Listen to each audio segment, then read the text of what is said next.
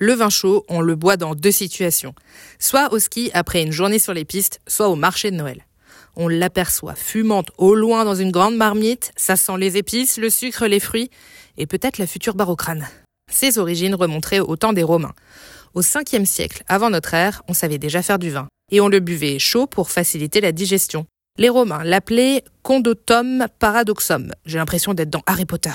Le vin était alors assaisonné de dattes, de poivre ou encore de miel. Ces ingrédients permettaient de conserver la boisson plus longtemps. Hello l'épisode du mois de novembre sur le miel impérissable. C'est au Moyen Âge que la recette du vin chaud va évoluer. Au fur et à mesure que l'on découvre de nouvelles épices en Europe comme le clou de girofle ou la cannelle. Les recettes d'aujourd'hui sont d'ailleurs quasi les mêmes qu'à cette époque.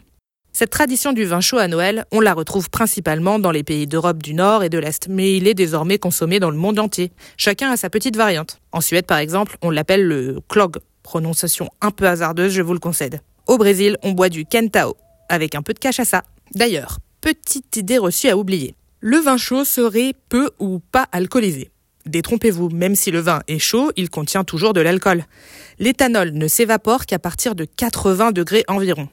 Et au contraire, l'alcool contenu dans votre verre sera plus rapidement absorbé par l'organisme sous l'effet de la chaleur et du sucre. Donc on y va mollo sur le vin chaud.